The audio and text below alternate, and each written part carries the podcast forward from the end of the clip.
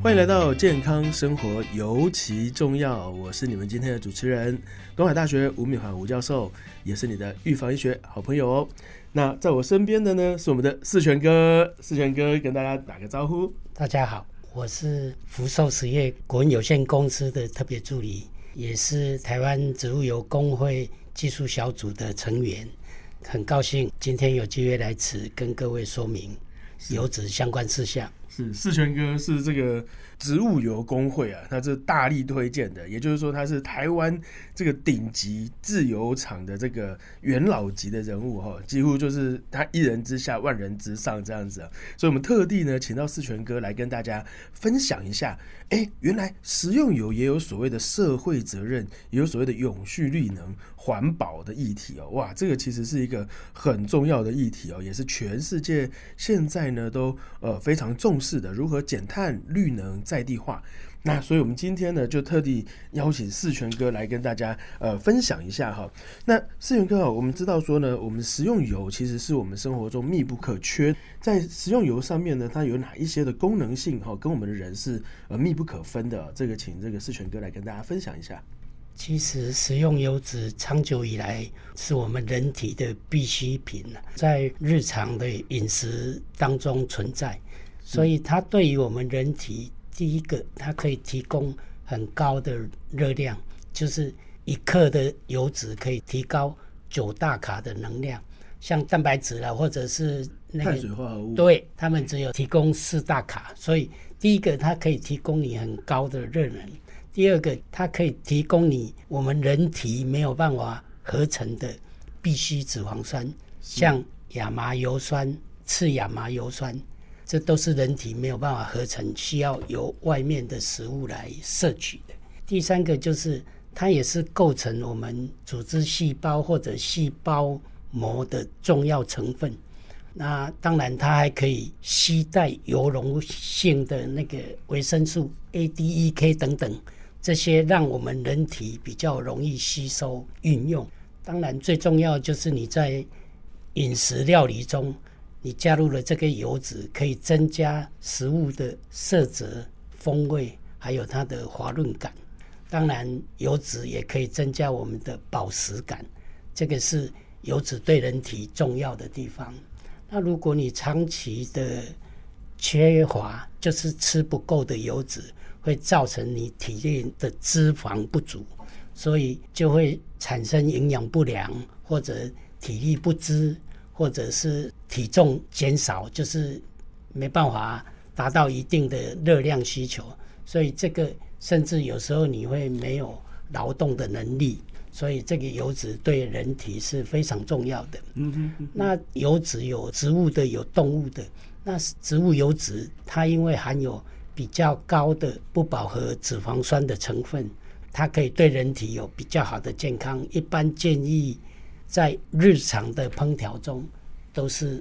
建议使用植物性的食用油脂。是是哇，这个果然是大师哦，马上帮我们输出了很多这跟油有关系的这个讯息跟内容哦。也就是说，其实一般油品其实有点像双面刃，对不对？哈，就是大部分人听到脂肪，哎呦，我都不要，要要减肥。可是偏偏呢，就是刚刚四选一个就说到油品又是每个人必须的，而且是不可或缺的存在。那绝大多数的油，身体的油的这个脂肪的来源呢，都除了食物以外呢，其实我们在蒸煮炒炸的这个食用。油哈也是我们每天在厨房里面哈必须去选择的一个来源哦，所以其实思璇哥在这方面就是我一个哦大师哦，所以我们就顺便请教一下，以台湾来讲哈，目前呢像这样的一个国产食用油哈，它大概在占比排序上面有哪些油品是名列前茅的？那可不可以稍微跟我们介绍一下台湾的油品？刚刚讲说那个植物油脂是比较健康的，比较可以。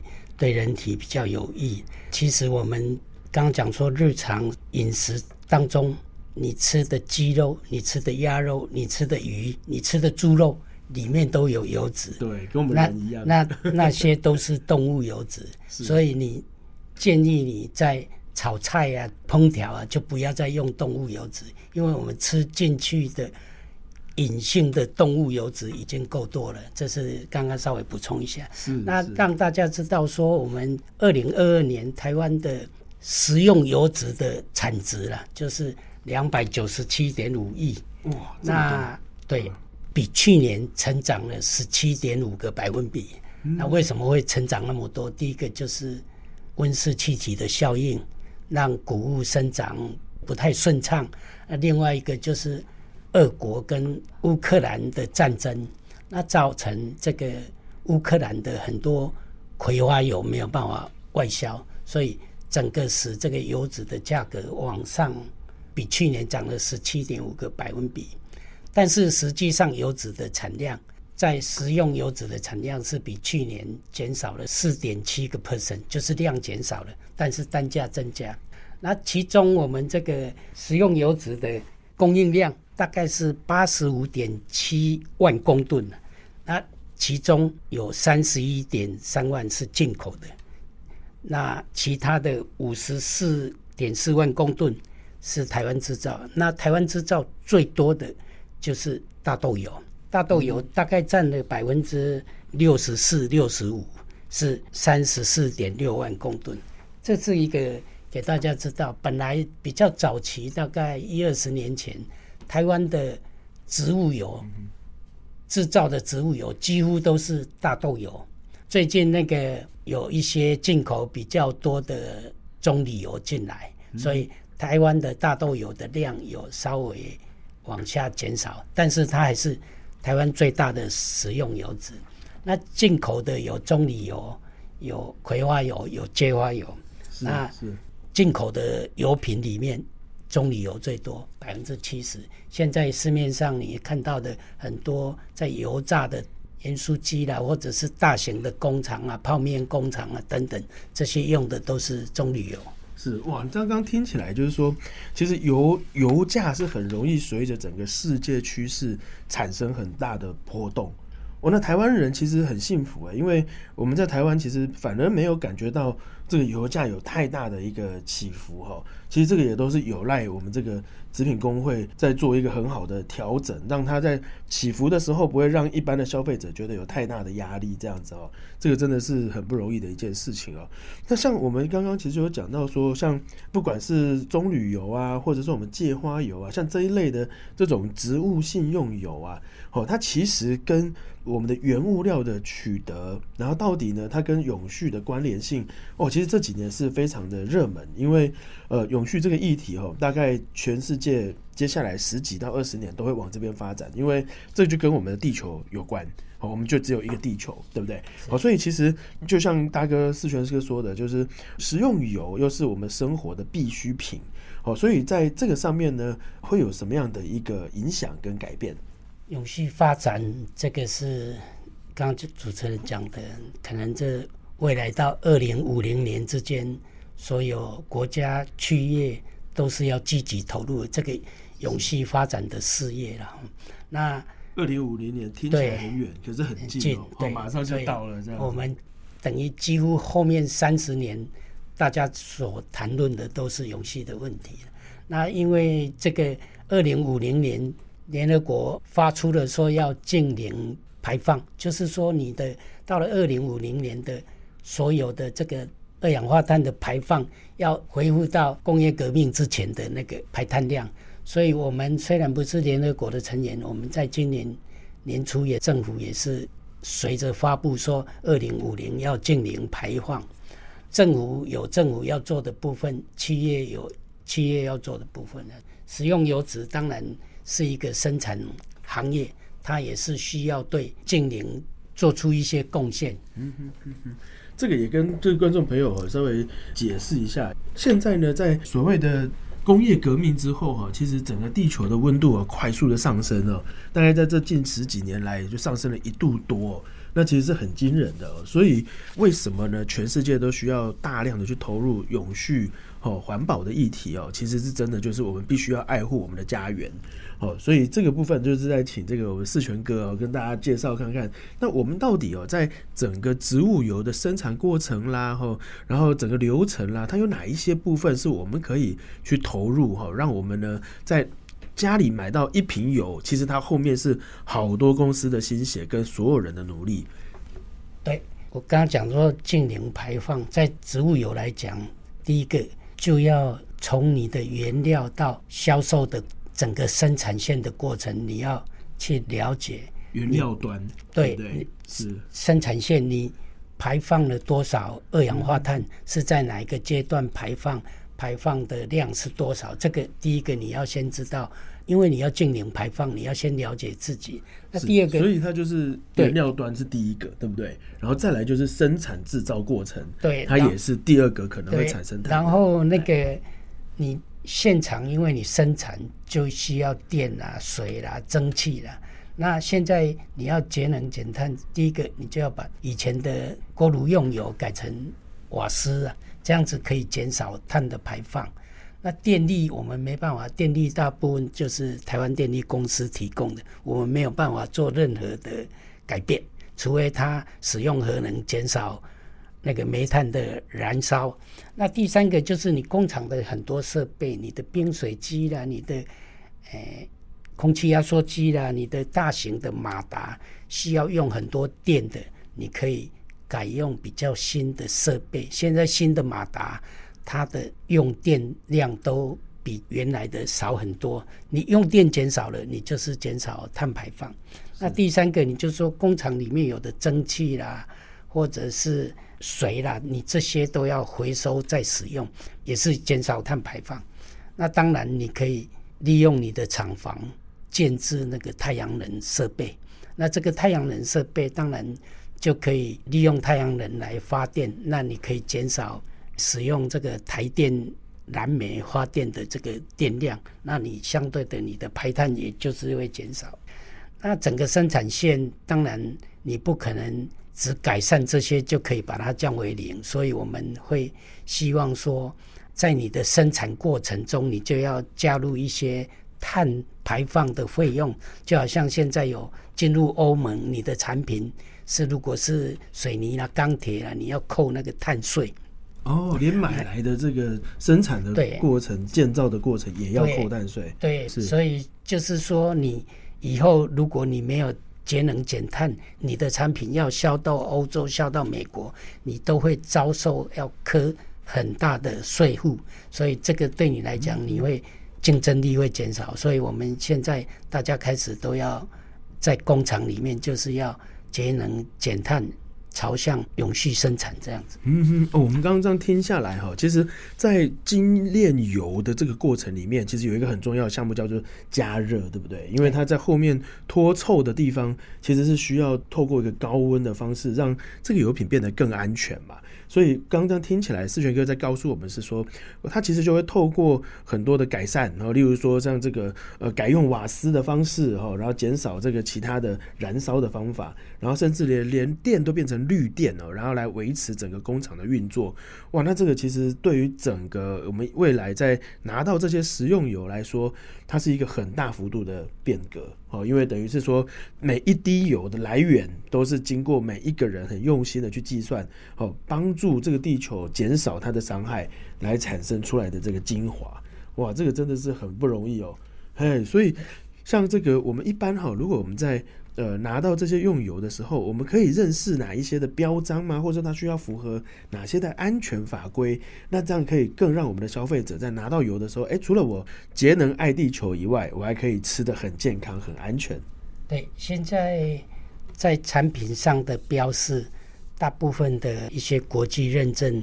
都不同意你在上面标示了，所以有一些可以的，就是像有它有经过产品的检验、抽样去检验，它才可以标示在上面。就像我们讲的 SQF 啦，或者是台湾的那个 TQF 等等。那刚刚讲说，我们还有一个叫做我们可以标示产品的碳足迹。碳足迹就是说我这一罐产品从刚刚从原料运输、制造、生产到配送到消费者使用到你的产品废弃这个过程中所产生的温室气体，大部分就是用二氧化碳来代表。也就是我们常常在讲的术语，就是从摇篮到坟墓，你把它生出来到它死掉这样子，你排放了多少二氧化碳？所以你如果去外面买一罐水，上面有标示环保署上面有一个脚板的规划，然后上面有写本罐制造的时候排放了多少二氧化碳。那哇，现在可以做到这么精细，对，很多产品都有了。那现在我们就是说还要继续，就是说你标示出来，那你还要持续的往下降，减少这个二氧化碳的排放量。所以这个是我们目前在永续方面，消费者可以了解，可以更支持这些注重这个永续生产的工厂，像它有产品碳足迹的标示，你就可以买它的产品，赞助它的想法，赞助它的公司的永续的观念，这样子。是是，特助，你刚刚那一句话其实应该可以是说叫做什么？叫从产地到餐桌啦，对不对哈？那我们有听它还过这个，包括对废弃，对还包括丢掉。假设你这个罐子到最后面有回收的就回收，不能回收的就要等于要到焚化炉里面，它会用到多少的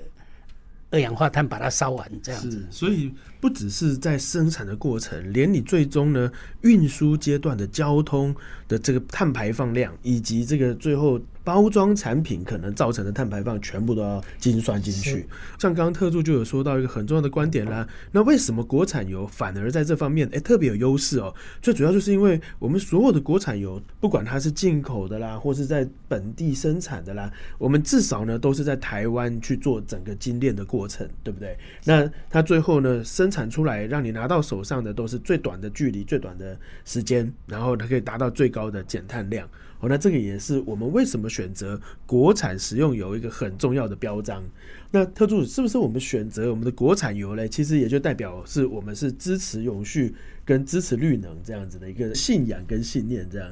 对，刚刚讲说国产的油，第一个它及时新鲜，就是它不用海运那么久，不用储存那么久，可能国外生产了很久，再运送过来都已经好几个月。那我们国内直接生产就直接贩售，这是第一个。那第二个就是因为我们这个国产的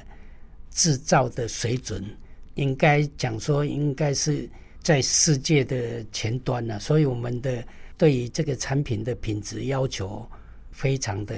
站在油脂业的前端。那第三个就是说，因为有这个食安事件之后，政府还有相关的法规就越来越严格，对这个国内的油脂制造业者也是有非常大的监督的力量。我听说现在法规我们还比国外更严苛，哎，对对我们台湾就是比较诶、奇怪的，就是世界先进的国家的法规都会拿来用啊，日本规定的、美国规定的、欧盟规定的，我们都会拿来用，所以我们就凑起来就比取世界最高标准对对对对对，就比世界上的很多国家有些都还没有规定，我们就规定了，我们就一定要实施了，这样。是，这也表示说我们的精炼技术也好啦，法规面的食安安全也好啦，或者说在整个永续绿能的部分也好，其实我们的国产用油都是名列前茅，而且等于是全世界的佼佼者这样子哈。哇，那这个其实今天这样子短短一集，哇，这个这个四全特助这样子整个介绍下来，让我们对于国产的食用油有一个全新的认知。哦，也就是我们现在未来我们拿到这国产油，我觉得哎、我用国产我骄傲，对不对？因为我们又环保爱地球，然后又够安全。哇，非常谢谢我们的特助啊，今天给我们这么精彩的分享哦，相信我们听众朋友们也学到了很多哦。好，那我们因为时间的关系哦，所以我们就要跟我们的听众朋友 say goodbye。哎，欢迎有机会可以到那个植物油工会啊相关的食用油脂的工厂去参观了解一下。台湾最主要的食用油脂就是黄豆、大豆沙拉油，在市面大家可以多用这些国内的食用油脂来共同来建构我们国内安全良好的油脂，这样子。好，谢谢谢谢谢谢谢特助，谢谢谢所有听众朋友，大家下次见，拜拜。拜拜。